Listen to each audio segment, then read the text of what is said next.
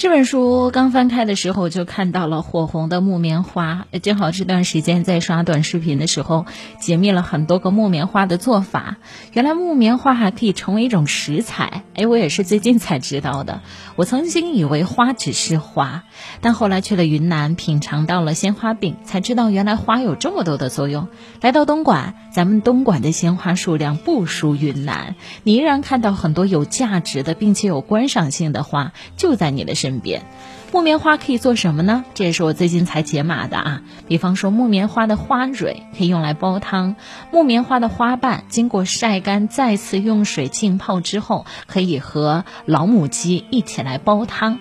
那除此之外呢？木棉花的花瓣还可以做成零食，也就是把它裹上一层薄薄的面粉，放在油锅里炸之后呢，就可以撒上一些自己比较喜欢的调料或者蘸酱一起来吃。你看，花有它独特的贡献和价值，但更加重要的一点，我觉得对于我个人来说，花的情绪价值是我很看重的。我不知道你有没有这样的感受？哪怕上一周你觉得历经了很多的磨难，心里很不舒服、很堵，可是，在下一周周一的时候，如果你收到了一束花，或者你送给自己一束花，无论是你放在家里的客厅里，还是你放在自己的办公桌上。看到它的那一刻，你的嘴角是忍不住上扬的。在东莞桥头的莲湖，每一年六月荷花盛开的时候，桥头镇都会举办荷花节，举办精品荷花展、摄影展，多种多样的活动。三百亩莲湖莲叶荷田田，数十万朵荷花凌波着丽，风情万种。还有在大岭山森林公园保存了东莞最完整、分布最集中、面积最大的野生杜鹃花群。如果你来到松山湖，前段时间的黄花风铃木是不是让你感受到了春天的气息？赏花踏春的人络绎不绝。东莞同沙生态公园拥有山林面积三千公顷，湖水面积一千公顷。园子里面有松、有山、有相思，还有各种各样的树木，七十多种，花开四季，芳草如茵。这是只有宁静心灵才可以倾听的世界吗？不，它是一个让热闹、让人应不暇接的世界。花要诉说它的秘密，你在节目当中准备好了吗？你知道吗？在今天，全世界有二十多万种花，开花植物。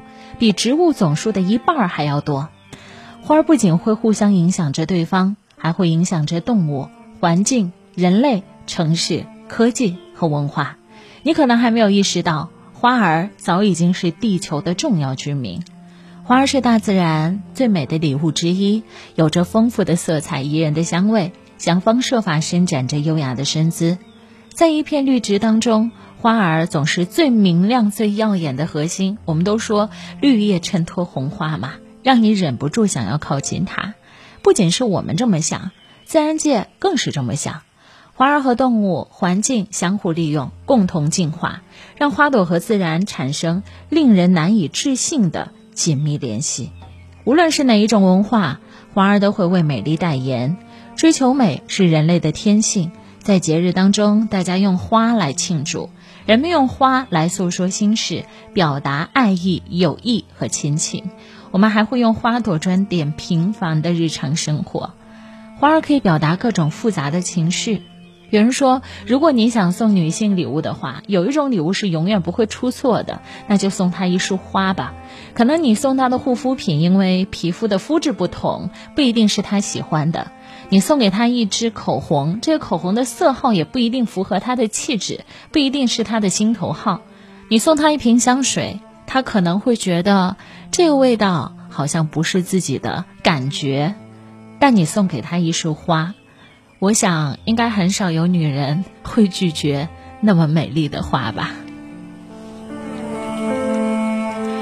在今天的节目当中呢，我准备了四本《花秘密》要送给大家。这一本书送给大家非常精美的啊书籍。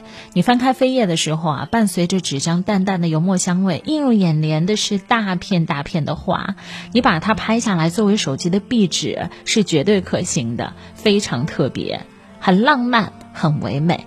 如果您想拿到这四本印刷这么精良、内容这么符合您心境的《花秘密》的话，非常的简单，两种渠道啊，参与到今天的互动当中。今天的互动很简单，你觉得什么样的花可以代表东莞在你心中的样子，并且说出一个理由？